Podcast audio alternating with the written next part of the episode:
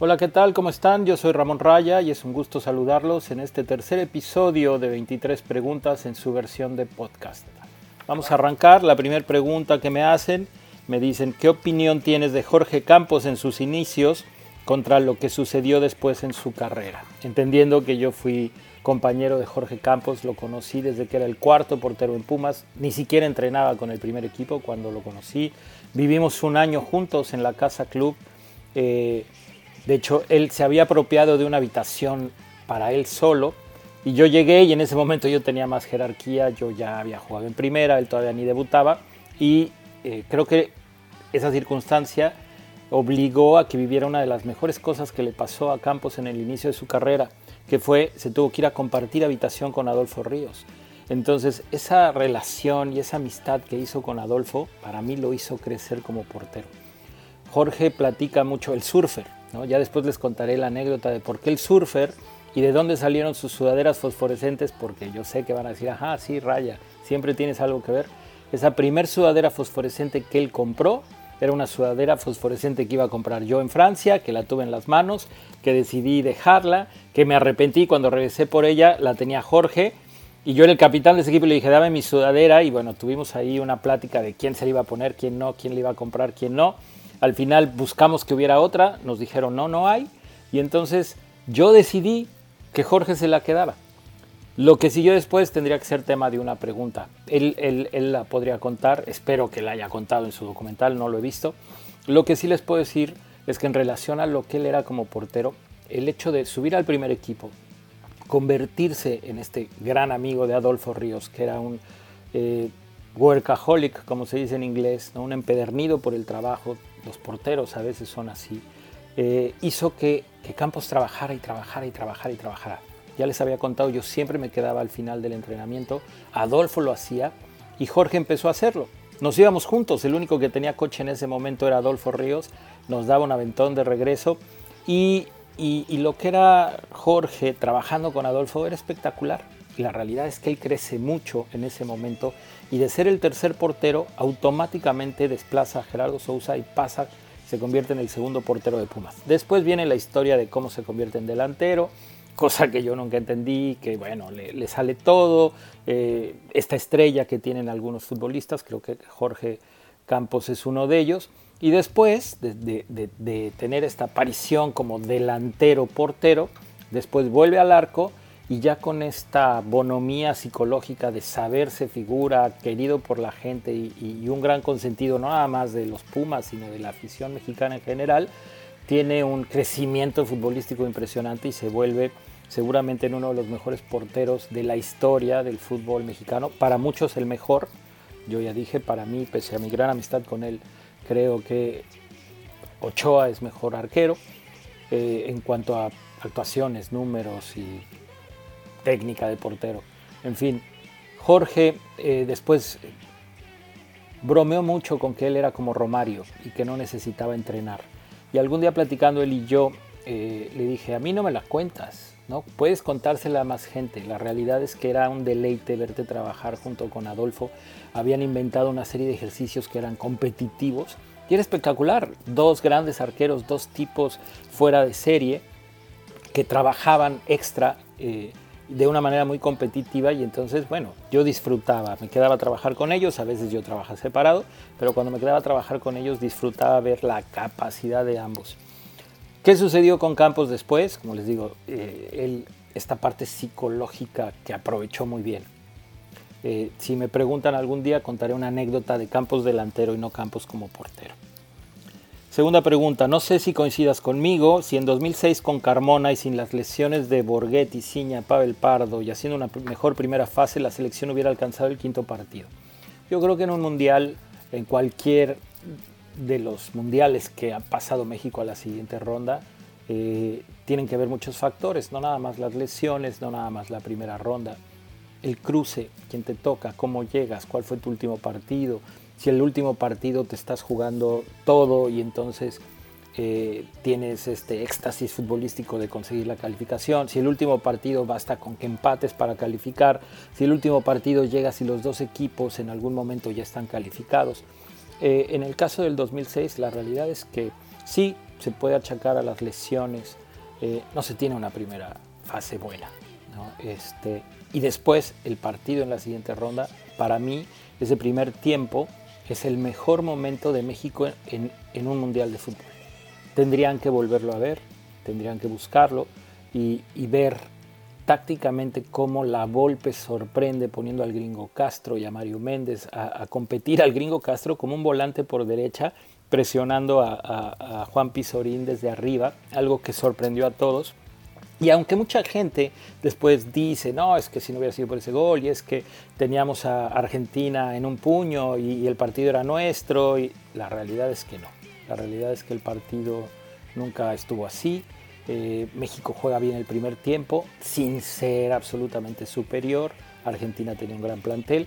Y en el segundo tiempo las cosas empiezan a venirse abajo y México termina perdiendo eh, en una situación que creo que, que era merecida por Argentina. Habrá quien discrepe conmigo, yo los invito a que busquen el partido, lo vean tratando de ser objetivos y se darán cuenta que la historia eh, no es como la recordamos con emociones. ¿Cuál fue o es el mejor mundial que has visto en televisión o en persona? Y en términos generales, eh, sobre todo en términos generales, aficiones, fútbol, etcétera y sobre todo en cómo se jugó. Yo creo que el último, yo creo que el último mundial. O sea, creo que el fútbol está atravesando por un buen momento, creo que el fútbol cada vez se juega mejor, se juega más rápido, eh, los, los futbolistas son mejores técnicamente, hay buenos entrenadores, los sistemas tácticos, eh, algunos son novedosos, algunos están implementando cosas que no se conocían o que no se aplicaban antes y hoy están funcionando en el fútbol, no nada más a nivel selecciones, a nivel clubes. Eh, Francia con, con, esta situación que yo podría eh, definir como hace mucho tiempo en el Mundial de España 82 cuando aparece Camerún, dicen eh, un equipo africano ganará próximamente el Mundial por la fortaleza física de los jugadores de raza negra. No se dio, ¿no? hay diferentes factores, el, el fútbol no solo es físico, también es técnico, táctico y sobre todo psicológico. Y yo creo que Francia, con todos estos jugadores eh, africanos, que hay toda una controversia, si son africanos, si son franceses, si son eh, africano-franceses, etc. Creo que combina esta manera de sentir el fútbol de los franceses con esta raza tan poderosa físicamente como la que tienen estos jugadores negros que, militan con Francia. Entonces esa combinación hizo que, que, el fútbol fuera espectacular. Ahora, ¿cuál disfruté más yo? ¿Cuál viví más yo? yo creo que el Mundial del 78. Cuando era yo un niño, era yo aficionado, eh, me volvía loco, sufrí mucho con la selección mexicana, pero eh, mi padre, eh, en una despedida para el Che Ventura, antes de que, que viajara a Argentina, el Che le pregunta, ¿quién va a quedar campeón del mundo? Y mi papá dice Argentina. Poca gente, incluso el Che, le dijo, no hombre, para nada, está Alemania, está Holanda, todavía no sabíamos que no iba a participar Cruyff, está Brasil, Argentina tiene pocas chances. Y mi papá dijo, no, yo creo que Argentina, porque Argentina tiene a los mejores futbolistas del mundo, iba a ser local. Entonces yo como niño, cuando me preguntaban en la escuela, ¿a, quién le vas? ¿Quién crees que va a quedar campeón? Yo decía Argentina. Entonces, ¿qué pasó? Que cuando eliminaron a México, tristemente, ¿no? que, tengo muchas anécdotas de ese mundial por si después las quieren preguntar, anécdotas que, que fui escuchando a través del tiempo y últimamente con Enrique López Arza, con el cual tuve una charla como de tres horas hace unos meses, precisamente sobre ese mundial. Eh, cuando México queda eliminado, yo empiezo a seguir a Argentina porque con mis amigos que le iban a Brasil, que le iban a Alemania, que le iban a, Holanda, eh, pues me volví un argentino más en México, si lo tengo que decir así. ¿no? Eh, me aprendí los 22 jugadores de la delegación. Algún día platicando con, con, la Volpe me decía, no te creo, a ver, dímelos. Y se los dije. Él no se los sabía todos y yo le tuve que hacer algunas correcciones de quién estaba en el plantel. No me sé ningún plantel completo mexicano, pero ese plantel me lo aprendí en ese momento. Entonces disfruté hasta la final cuando Argentina le gana y uno de mis ídolos máximos, quizá el primero que, que yo disfruté y que, y que, bueno, me parecía espectacular fue el matador Mario Kempes, sobre todo haciendo eh, lo que hizo, ¿no? de, meter goles importantes, incluso meter una mano en el partido contra Polonia para, para, salvar una jugada que hoy sería roja y en ese momento no, y después meter eh, pues, dos goles en la final. en este concepto que ya les expliqué en otro programa de que el jugador importante es el que hace esos goles, los goles que cuentan, los goles que te hacen campeón. ¿Por qué crees que la mentalidad sigue siendo uno de los problemas del futbolista mexicano? Pues creo que tiene que ver con nuestra idiosincrasia, con nuestra misma raza, con nuestra cultura. ¿no? Somos, eh, si nos vamos a la historia, somos un pueblo de un mestizaje que no es precisamente de, la gente más competitiva. Los indios mexicanos, por llamarlos así, los, los indios de aquella época de la conquista, los valientes y los fuertes fueron aniquilados, se quedaron los sumisos. Ya los aztecas sometían a todos los demás pueblos. Los mismos aztecas, hay quien dice que agacharon la cabeza, otros dicen que no es cierto, pero eh, fueron sometidos por esta coalición que hicieron los españoles con todos los que estaban sometidos, que allí al llegar los españoles encontraron la fortaleza para sobreponerse. Entonces yo creo que desde ahí nuestra cultura tiende a agachar la cabeza y a no ser tan competitivo. Y luego, bueno, están las, la, falta de capacidad, la falta de preparación y las debilidades culturales. Somos un país que, que ya lo mencioné y creo que por ahí hay otra pregunta en relación a la cultura deportiva. Al tener poca competencia, y de repente al tener competencia interna y bien remunerada, en el caso del fútbol, eh, te vuelves cómodo y entonces no necesitas exigirte demasiado para, para tener éxito, para ser famoso, para ganar dinero. Y eso creo que no ayuda. Me parece que por ahí va. ¿no? Al final hay mexicanos exitosos y mexicanos triunfadores y, con mentalidad eh, triunfadora, por supuesto, y hay muchos ejemplos. ¿Por qué el fútbol sala y playa no se le da más importancia y difusión en el país? Fácil, porque creo que ni el futsal ni la playa generan tanto interés, no nada más en México, sino alrededor del mundo. Y después México es un país evidentemente futbolero, entonces eh, desarrollar el futsal y el fútbol de playa genera un gasto. Y quien está dispuesto a gastar, prefiere gastarlo en el fútbol que en estos deportes porque es, mucho riesgo. Hay quien lo ha hecho en el mundo y y no se han dado buenos resultados. ¿Ha crecido? Sí, ha crecido, pero creo que tienen un límite. ¿Por qué creció el fútbol de playa en México? Algún día me decía Héctor González Iñárritu. No sé por qué los dueños creen que el fútbol de playa es más grande que el futsal. Y me decía, bueno, sí sé por qué, por tu culpa.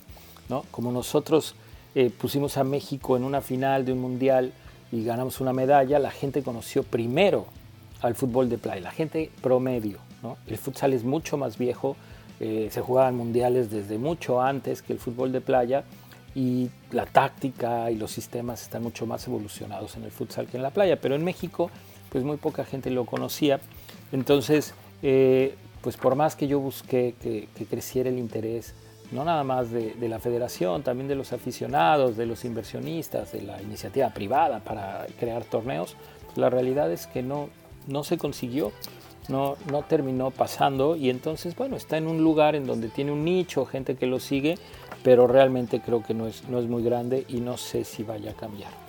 Si dirigieras a la selección, ¿cuál sería tu estrategia para explotar las cualidades y aminorar las debilidades del futbolista mexicano? Bueno, lo intenté en mi nicho, en las selecciones que yo dirigí, busqué siempre tener jugadores con esto que yo llamo espíritu guerrero muy difícil, muy difícil encontrarlos. Si no se encuentran en el nivel más alto, que es el profesionalismo, si hablamos de la talacha, que es más para abajo, la realidad es que es muy complicado. Yo buscaría esos jugadores, incluso por allí había un proyecto eh, que yo le presenté a, Memo Cantú eh, y que pues, ya lo estaba convenciendo. Por cierto, Memo Cantú ve los videos y acabo de platicar con él, tuvimos una charla muy interesante y entonces decidimos que vamos a hacer un experimento, lo voy a invitar y platicaremos con él. Entonces ya sea que ustedes manden unas preguntas o simplemente que, lo entreviste yo y platiquemos de fútbol como platicamos ayer por teléfono para que ustedes escuchen muchas y muchas cosas interesantes que él tiene que platicar. Eh, ¿Cuál fue el jugador que dirigiste y que pudo haber sido un fenómeno y por distintas razones no lo fue? No, no tengo ninguno, no creo, no, eh, no, no me tocó, no me tocó ninguno que dijeras, wow, este qué bárbaro, es un crack, qué jugador tan completo. Me tocó ver evolucionar dentro del fútbol de playa a varios de ellos. Estrada como portero, con la tristeza de que después ¿no? Subió de peso y él dejaba de entrenar y llegaba y, en dos meses quería recuperar el peso, nunca lo recuperó, pero seguía siendo un arquero confiable y un arquero competitivo que si se hubiera cuidado y hubiera sido más profesional, hubiera podido ser mejor en la playa, no en el fútbol. El caso de Morgan Plata, que creo que es el, mejor jugador que ha pasado por la selección de playa y a lo mejor también por la de futsal, tuvo un gran mundial de futsal, pero también su evolución la hizo ahí. ¿no? Él fue futbolista, yo lo ayudé para que regresara al fútbol después de ese gran mundial de playa que tuvo en el 2007.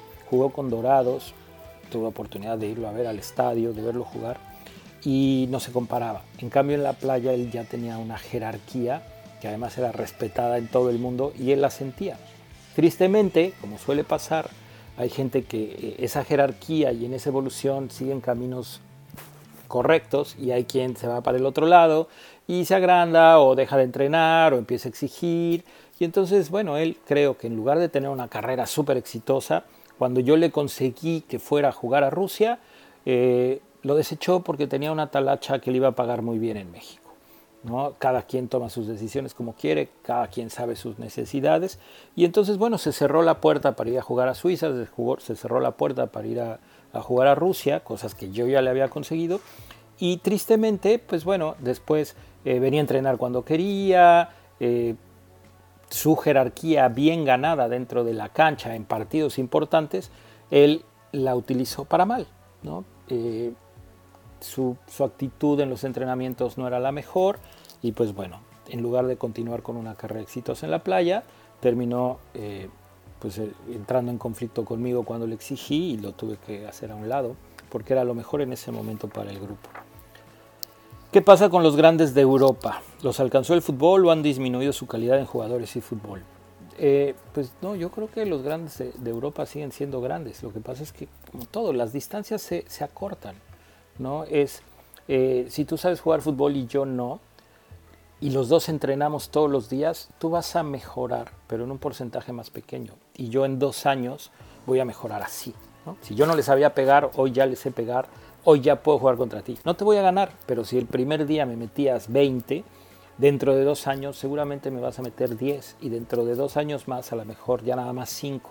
Entonces de 20 a 5 parece que las distancias se acortaron, pero la realidad o sea, digo, estoy exagerando como deben de ser los ejemplos. La realidad es que las potencias siguen siendo las potencias, ¿no?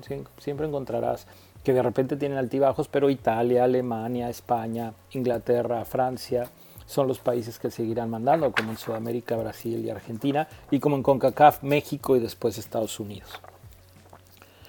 En el fútbol mexicano ya no hay brasileños. Antes invadían la liga con argentinos. ¿Qué pasa con esta situación? ¿Ya no son rentables? ¿Ya no quieren venir a México? Bueno, yo creo que eh, se presentó ahí un fenómeno con los jugadores ecuatorianos y con los jugadores colombianos y, al crecer también eh, las contrataciones en Europa, que se, se podía emplear a jugadores naturalizados, muchos de los jugadores argentinos antes de venir a México prefieren buscar en Europa.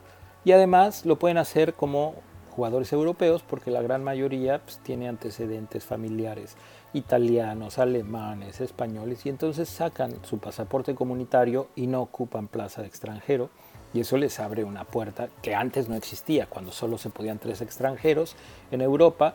Entonces, bueno, eh, México era un mercado muy atractivo para el segundo nivel, ¿no? Los de, los de primer nivel buscaban Europa y los de segundo nivel, México era una gran opción. También del lado mexicano, ¿no? Eh, de repente se empezaron a contratar, como les digo, muchos jugadores colombianos, muchos jugadores ecuatorianos, que no eran tan caros como los argentinos, porque hay que decirlo, la realidad es que en Argentina yo estuve en mesas de empresarios que hablaban por teléfono y decían, ¿cuánto vale Ludueña? ¿Para dónde? Eh, están preguntando en Colombia, ah, pues diles que 600 mil dólares. Ok, este, ahora están preguntando de Rusia, 800 mil dólares. México, 1.200.000. Depende, ¿qué club? Eh, no, no sabemos. Bueno, dependiendo del club, entre 1.200.000 y 1.400.000. Y yo preguntaba, ¿por qué? Del lado argentino decían, es que el mexicano es más fácil de convencer y tiene más dinero. Yo lo tomé como es más tonto. La realidad es que en ese millón cuatrocientos, o sea, un jugador que podía ser vendido en 600, pues ya imagínense, había 800 o 600 mil dólares que se podían repartir y perder ahí en, los viajes, ¿no? Entre directivos, promotores, eh, dueños de las cartas, directivos del equipo que lo vendía, en fin. Entonces, eh, antes pasaba, hoy los mismos clubes buscan ahorrar en ese sentido, ya las contrataciones se manejan de manera diferente y entonces se buscó por, por economizar, ¿no? por pagar en teoría menos, aunque hay más dinero y se termina pagando casi lo mismo, pero entonces los jugadores ecuatorianos y los colombianos terminaron funcionando y además servía o ha servido como catapulta. Vienen a México, los compras a un precio y después los vendes a Europa a un precio más grande y entonces sirve para el negocio. Ahora, los brasileños que trajeron en Pumas, no me digan que no hay, ¿no? Son brasileños no sé de qué nivel, la verdad muy malos, y aunque se enoje Lilini, él, si fue él, me llegó un mensaje diciendo, yo no sé quién los trajo, porque ya ven que se menciona que por ahí estuvo involucrado Carlos Hurtado y que entonces si estaba Hurtado involucrado, Lilini estaba en el negocio. Yo dije, si es así como me contaron, deberían de despedir a Lilini.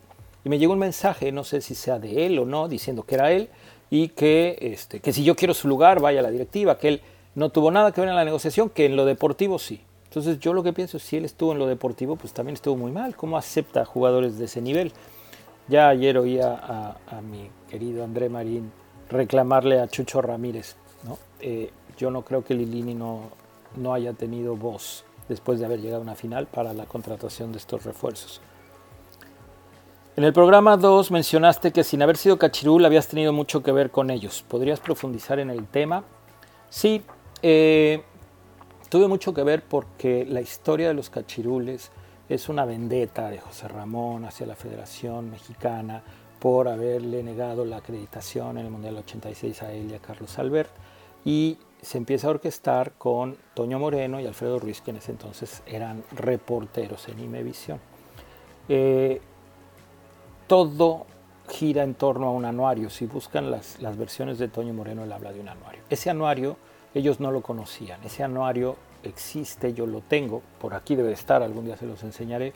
Eh, el papá de Luis García se lo regala a mi, papá y ahí aparecían varios jugadores, los buscamos, los encontramos con sus edades falsas, este, algunos con sus edades verdaderas, nosotros conocíamos quiénes eran y también venía el plantel entero de Cruz Azul y de ahí de ese plantel entero de Cruz Azul es de donde salen los dos jugadores que después Guatemala protesta eh, primero en CONCACAF y luego en FIFA, que llevan a la suspensión de México. O sea, hay un podcast de Martín del Palacio en donde yo lo cuento mucho más amplio, lo pueden buscar. Eh, y ahí platicamos de los cachirules gran parte del programa. Este programa no es de eso y entonces no me puedo extender mucho. Y también dije en el segundo programa que la gente pensaba que yo había sido cachirul porque desde muy joven estuve en categorías más arriba y ayer platicando con Cantú me decía, sí fuiste cachirul una vez, pero no por edad. ¿no? La primera vez que, Memo y yo fuimos compañeros, jugué para el equipo de la escuela en la que estudiaba Memo y yo todavía no estaba en la escuela. Ya tenía los planes de entrar a esa escuela al año siguiente, pero todavía no, estaba, no estudiaba yo ahí y jugué una temporada con, con el equipo del Seika, sin estudiar en el Seika. Entonces efectivamente fui cachirul y podría ser ¿no? La realidad es que también podría ser que yo fui cachirul, jugué todo el México 86 sin estar registrado con el Tampico Madero.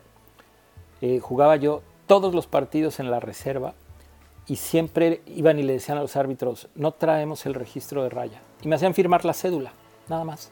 Y nunca estuve registrado, pero los árbitros entendían, ah, ok, se olvidó, no pasa nada, con que firme. Entonces yo no sé si eso contaría como cachirul. Sin estar registrado oficialmente, como jugador del Tampico Madero jugué todos los partidos del Torneo México 86 con la reserva.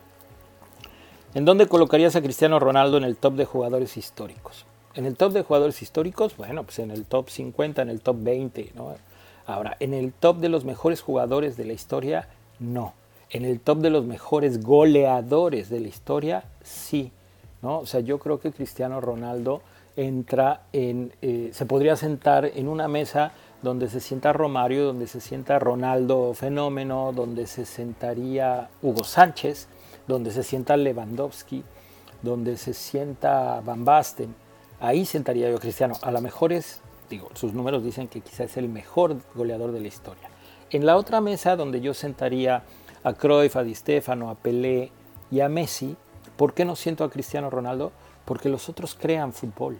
Cristiano es un goleador y un goleador no es un futbolista eh, completo, es un futbolista que no nada más, este, eh, bueno, cuando hablamos de los mejores de la historia, y por qué no considero yo a Cristiano Ronaldo ahí, es porque de entrada a la posición cristiano, se echa el equipo al hombro en cuestión de goles y en cuestión de personalidad, pero no es el que construye, no es el que de repente decide por dónde se juega, no es el que agarra la pelota en media cancha por el centro y distribuye y busca y, piensa por dónde atacamos a esta defensa cerrada. No, él es un tipo que necesita un jugador o un equipo que juegue a eso y él con su gran capacidad goleadora te va a terminar definiendo el partido. Y además es un ejemplo clarísimo de alguien que define partidos por sí solo.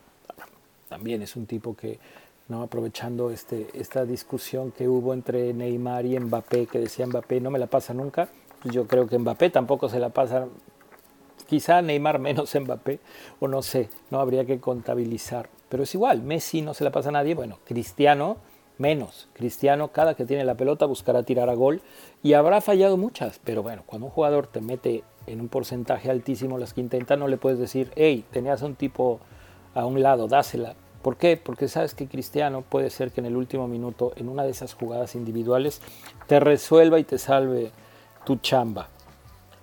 ¿Qué es lo más importante que se le debe enseñar a un niño que le gusta el fútbol? Sin duda, sin duda, hasta antes de los dos años, la técnica individual y dejarlo jugar, dejarlo que juegue y que descubra él solo y que vaya encontrando cómo lo siente. Por supuesto, hacerle correcciones y algunos conceptos tácticos elementales, elementales.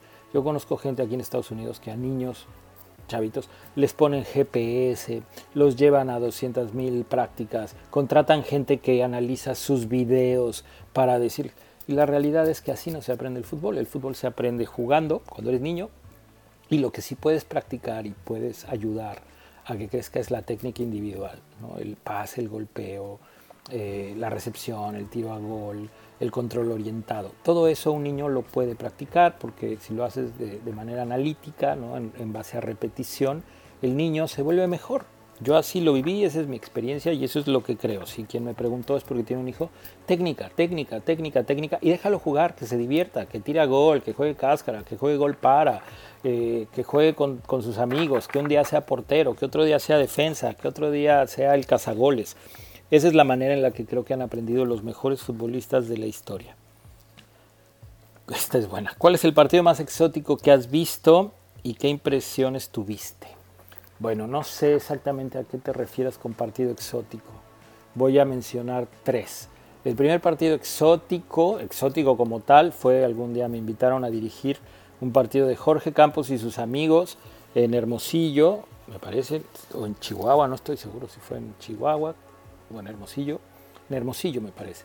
Eh, y era eh, un equipo combinado entre exfutbolistas y artistas. Estaba el Cuchillo Herrera, estaba Adrián Chávez, pero también venía Facundo y venía Carlitos Espejel y el Borrego Nava y Poncho de Nigris, el Hijo del Santo. Y entonces, bueno, jugamos contra un equipo de talacheros y los organizadores, tanto el, que había organizado el equipo de campos como el del otro lado, hicieron una apuesta. Entonces a mí me pusieron de entrenador y me dijo, no sé cómo le vas a hacer, pero tenemos que ganar, porque me deben dinero y lo puse en una apuesta. Al final perdimos. Pero hubo cosas muy chistosas. Facundo tenía en su programa de televisión, a veces lo repetían y lo pasaban, hay un penal que tira el santo, el hijo del santo, en donde él trata, o sea, nos dicen, yo nunca tiré un penal, y Campos le dice, tú pégale fuerte, ya estaba la gente adentro de la cancha, era la última jugada del partido, él intenta pegarle, y en lugar de pegarle a la pelota, le pega al pasto, y el pie pasa por arriba, y le pega por atrás, y la pelota se mueve, y viene Juan José Ulloa, me parece que es, y la mete. O sea, no fue una jugada practicada, fue totalmente accidental, el santo lo que quiso hacer fue pegarle muy fuerte, y no le pegó a la pelota. O sea, pegó, a ver, le explico otra vez, este es el balón, pegó en el piso, su pie pasó por arriba y la alcanza a mover y la pelota rueda y entonces es un penal válido, ¿no? Es como si la hubiera tocado a un lado y alguien la metía. Eso me parece muy exótico, la verdad. Eh, otro partido exótico, creo que un poco más en serio, me tocó, tuve la fortuna de estar en la despedida de Maradona en el 2001 me parece que es, en la cancha de Boca, en este partido famoso de el discurso de la pelota no se mancha, de yo me equivoqué y pagué, pero la pelota no se mancha. Yo estaba ahí en el estadio y la realidad es que fuimos una bombonera que fuimos cómplices de, un, de una despedida triste, porque Maradona no se podía mover, Maradona no podía hacer nada y todo mundo pretendimos que Maradona seguía siendo Maradona. Los jugadores, los aficionados, los medios. Y entonces, incluso Pelé, cuando, cuando anota el gol, ¿no? que todo el mundo se hizo un lado para que lo pudiera anotar, la bombonera lo gritó, me incluyo, como si hubiera sido un gol importante en un partido oficial. Es una experiencia que la verdad eh, valió la pena vivir. Estuve ahí y lo tengo muy claro. O sea, Maradona ya no era el Maradona que todos pensábamos. Y el otro partido que yo consideraría exótico tiene que ver con eh, el partido que más disfruté yo en una tribuna. Precisamente un día antes de este partido, eh, platicando con el Coco Basile, me dijo, ¿qué vas a hacer en Argentina? Le dije, bueno, ya había la selección el jueves, mañana voy a lo de Diego y pasado mañana quiero ir a la bombonera a ver a Boca. Me dijo, ¿por qué si vas el sábado a la bombonera, por qué quieres ir el domingo otra vez? Entonces le dije, quiero ir a ver la hinchada. ¿no? Es primera vez que voy. Y entonces me dijo con su voz característica, ¿querés ver una hinchada? Ándalo a ver a Racing. Entonces yo pregunté, ¿a dónde o qué? Y me dijo, bueno, juegan en cancha de Vélez contra un equipo que yo desconocía, que se llama Nueva Chicago, que fluctúa entre primera, segunda y creo que hasta vez tercera. Y que como en su estadio no cabían, juegan en cancha de Vélez y en cancha de Vélez eh, de un lado todavía se permitían las hinchadas rivales en los partidos en Argentina, de un lado era la hinchada de Racing que tenía no sé cuántos años sin ser campeones, algo así como el Atlas, y estaban eh, a cuatro fechas de que terminara el torneo, el técnico era el Mostaza Merlo, estaba Milito de delantero y el partido es espectacular. Inicia ganando Racing, por ahí voy a poner el link, eh, si no en mi Twitter, eh, en los comentarios aquí eh, del, video, pondré el link. Búsquenlo, es Racing contra Nueva Chicago. El resultado es 4 a 4. Impresionante, impresionante lo que viví eh, dentro de la tribuna. ¿no? Iba ganando Racing 1 a 0. Chicago le da la vuelta y hasta ahí les cuento para que vean lo que siguió del partido. Em, según tú, ¿quién es el mejor entrenador que ha tenido la selección mexicana? Yo pienso que la Volpe. La Volpe porque no por números ni resultados, sino porque creo que fue el único entrenador que realmente fue ofensivo, que, que, su ADN en algún momento fue atacar, como fue ese primer tiempo de Argentina. Los demás, o sea, ni Bora, ni el Vasco, el mismo Piojo que estuvo condicionado por rivales, por resultados, por necesidades. Ese último partido donde ya no necesitaba ganar. Este, por combinación de resultados. Osorio, que, no fue tan ofensivo como, como él nos platicó. Entonces a mí que me gusta el fútbol ofensivo, yo me quedaría con la Volpe. Tuvo buenos resultados, tuvo una selección atractiva, consiguió que varios jugadores eh, sonaran en el mundo, que fueran contratados. Y de no haber sido tan agrandado, eh, ojalá y un día lo tengamos aquí invitado, fue mi entrenador eh, y me parece un genio tácticamente. Eh, quizá México hubiera podido conseguir más con él. Aprovecho que vamos más o menos a la mitad, es mucho tiempo, me estoy, me estoy alargando, pero bueno, quiero invitarlos a que se suscriban al canal y que lo recomienden para que podamos seguir haciendo estos programas. ¿Cómo puede mejorar la cultura deportiva en México? Ahora que vives en Estados Unidos puedes ver que ellos tratan de formar primero atletas antes de jugar algún deporte. ¿Crees que podría algo así funcionar en México? Es un tema importante la cultura deportiva y lo platicaba con Cantú. ¿no? La federación con su directora de desarrollo, Lucía Mijares, ella hizo toda una investigación. Y ustedes lo saben, ¿no? O sea, nada más basta con pensar en la primaria cuántas veces tenían educación física. Aquí los niños tienen eh, dos o tres veces a la semana, casi todos los niños tienen actividades después de la escuela y ya cuando pasan a la secundaria, educación física tienen todos los días, todos los días. Y aunque no son las mejores clases, casi todos los niños eh, realizan algún deporte o alguna actividad física. No estoy diciendo que el 100%. En México Seguramente a ustedes les pasó, yo lo que recuerdo es en la primaria, una vez a la semana. Y en la secundaria teníamos una vez a la semana y nadie iba, y nadie hacía nada. Y bueno, era más bien volarse esa clase, aprovechar para tomar el sol. Y entonces, bueno, con esa cultura deportiva en las escuelas, la realidad es que es difícil que, que el niño crezca entendiendo el deporte como una parte fundamental en el desarrollo integral como persona.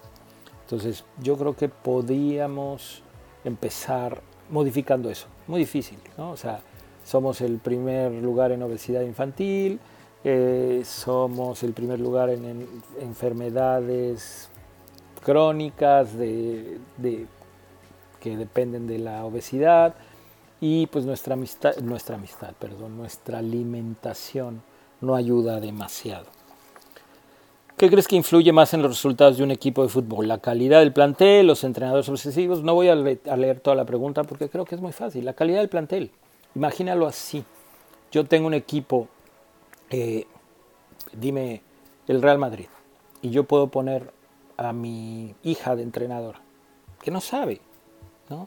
Y, bueno, y dirá algo, sí, tú vas de defensa, tú de delantero, y quién, a ver, levanta la mano, tú eres el portero, juega de portero. Y con eso el Madrid saldrá y posiblemente gane.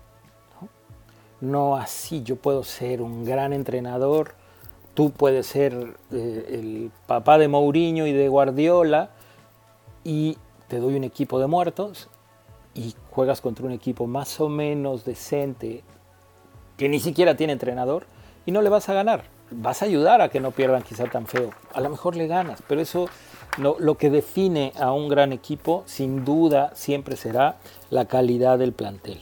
Ya después a veces te toca exprimirlos para que den más de sí y a veces te toca nada más gestionarlos. ¿no? En grandes equipos a veces el entrenador que funciona es el, el, que gestiona bien los grupos y los egos sin necesidad de ser este gran conocedor táctico. Y bueno, y cuando se, se combina un entrenador como Guardiola o como Klopp o como Tuchel que tienen gran capacidad y además les das grandes planteles, por eso vemos los partidos que vemos últimamente. ¿Cuál fue tu mejor partido como jugador y cuál fue tu mejor gol? Bueno, mi mejor partido como jugador estaría entre dos. Uno que fue la final de la eliminatoria sub-17 que jugamos contra Costa Rica. Eh, creo que ese partido me salió todo. Eh, me dieron el, el, premio al mejor jugador, quedamos campeones. No metí gol, no metí gol. Mi papá al final me dijo, te hizo falta meter un gol antes de felicitarme. Eh, pero ese día la gente entró, me cargaron en hombros y bueno, celebramos un campeonato, estábamos clasificados al Mundial, cumplí ahí un sueño y además jugué muy bien contra un equipo de, de, Costa Rica que tenía cachirules. ¿no? Estaba Medford, estaba Guanchope, que eran cachirules. Y bueno, y Medford, que supuestamente era la gran figura en ese momento en Centroamérica y que creían que, bueno, el mejor jugador fui yo. Y el otro gran partido de mi vida, que ese todavía a veces sueño con una jugada que fallé, es el México contra Inglaterra en el torneo de Toulon de 1988. O sea, yo tenía 19 años, era el número 10, era el capitán, estaba Bora, Mejía Barón, dirigía entre comillas Juan Armenta y en la cancha estaba Jorge Campos, Ramírez Perales, Claudio Suárez en la banca en sus primeros viajes como seleccionado nacional de ambos, ¿no? de Campos y de, y de Claudio, no así del Capi, que ya había sido compañero mío en, en el Mundial Sub-17. Y ese día me salió todo todo, todo, todo. Hice jugadas que, que solo me había imaginado. Terminamos perdiendo 2 a 1. Roberto Medina hizo el gol. Y la jugada con la que sueño es, es un pase que me da Torres Servín.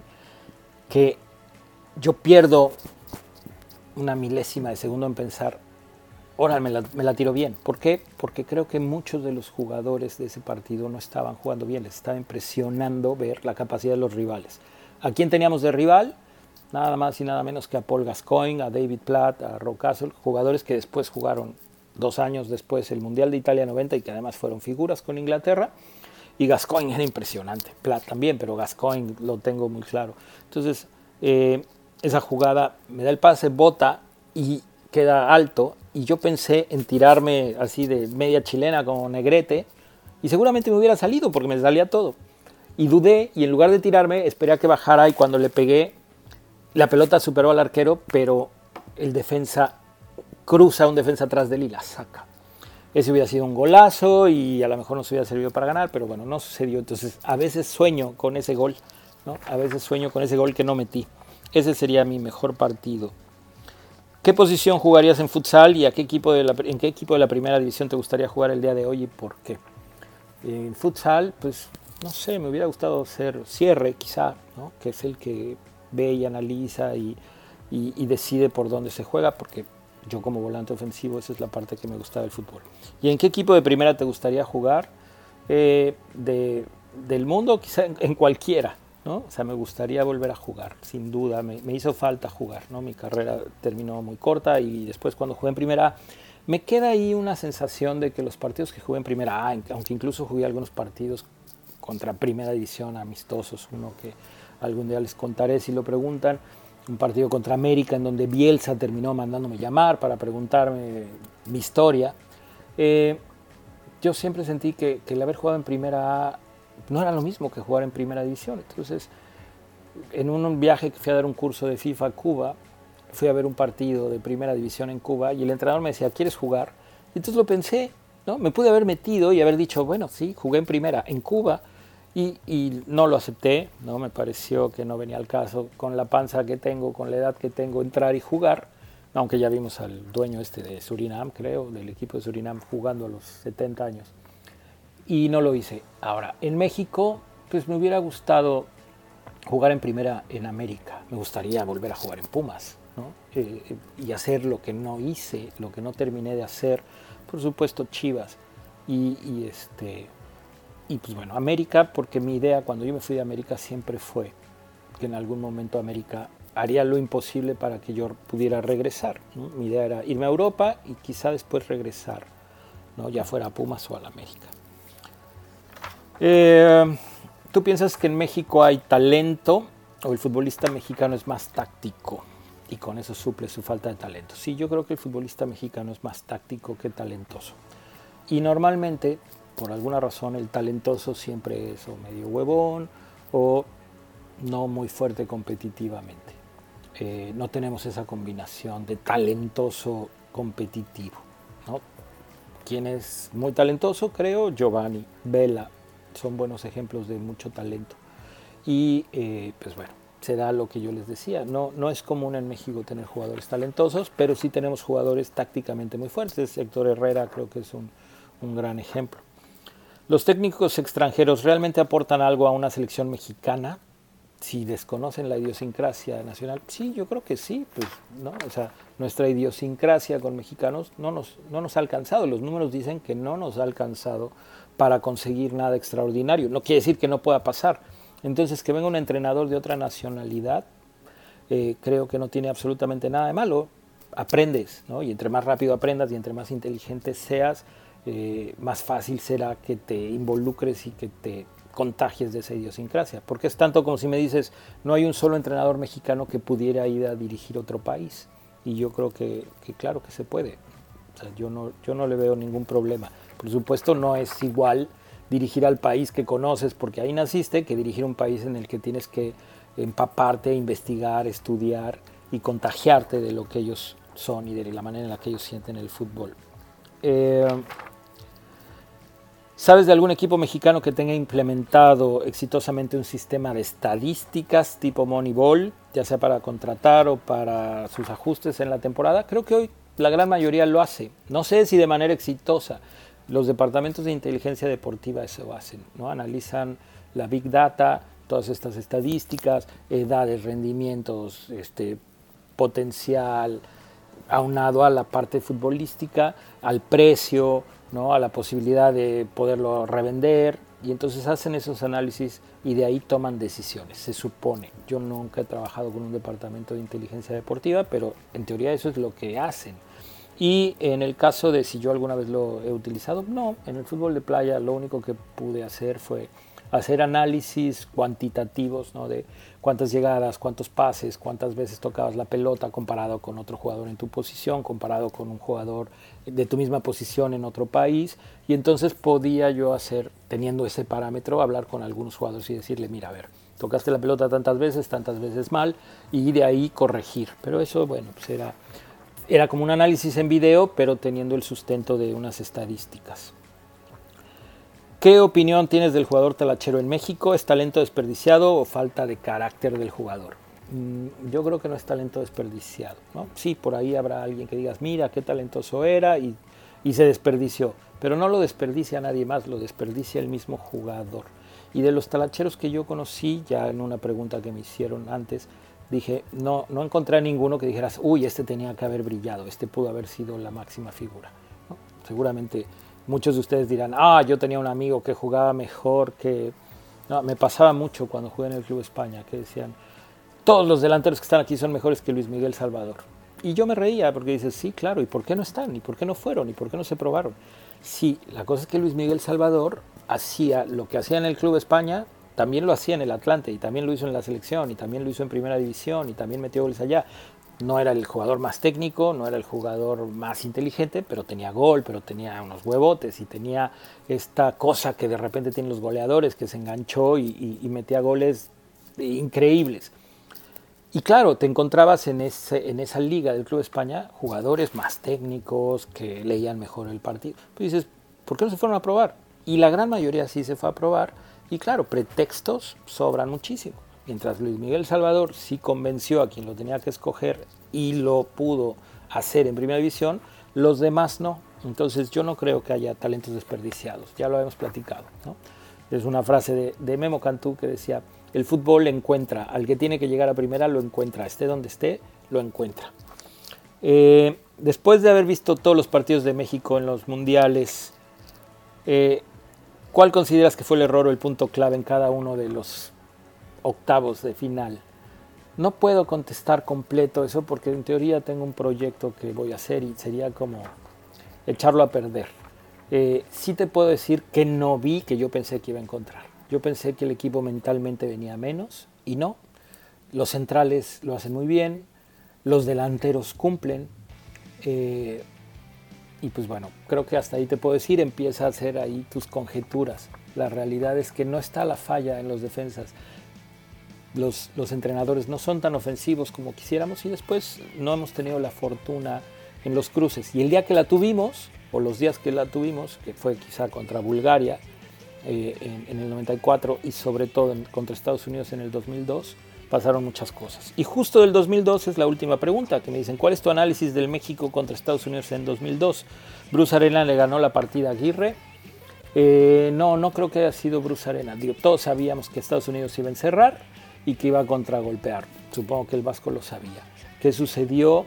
Él, él hoy dice que fue un error haber sacado a Ramón Morales. Fue un error en, en, cuestión ética y en cuestión profesional.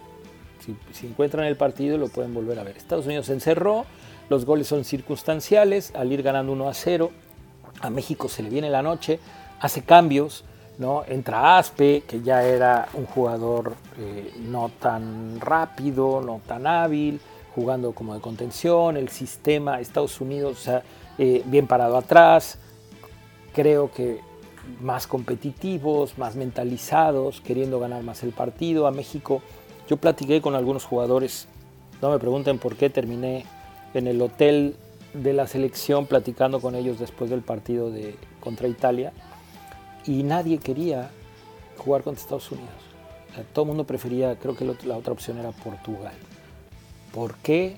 Pues porque sabían lo difícil que iba a ser jugar contra Estados Unidos, llegar con esta postura de ser el favorito, la presión que, que se ejercía simplemente por entender, ah, México le tiene que ganar a Estados Unidos y que Estados Unidos y México tienen esta rivalidad ya añeja y que pues iba a ser complicada, ¿no? Esta, cuando hay estas cosas especiales es como los clásicos, cuando hay estas situaciones especiales no cuenta cómo llegaste, si eres mejor o eres peor, si en la temporada vas en primer lugar y el otro en último, ese partido es diferente y hay sentimientos que se involucran y en este caso pues afectó demasiado las circunstancias de los goles, de las actuaciones y los rendimientos, dicen que Estados Unidos simplemente tuvo más suerte.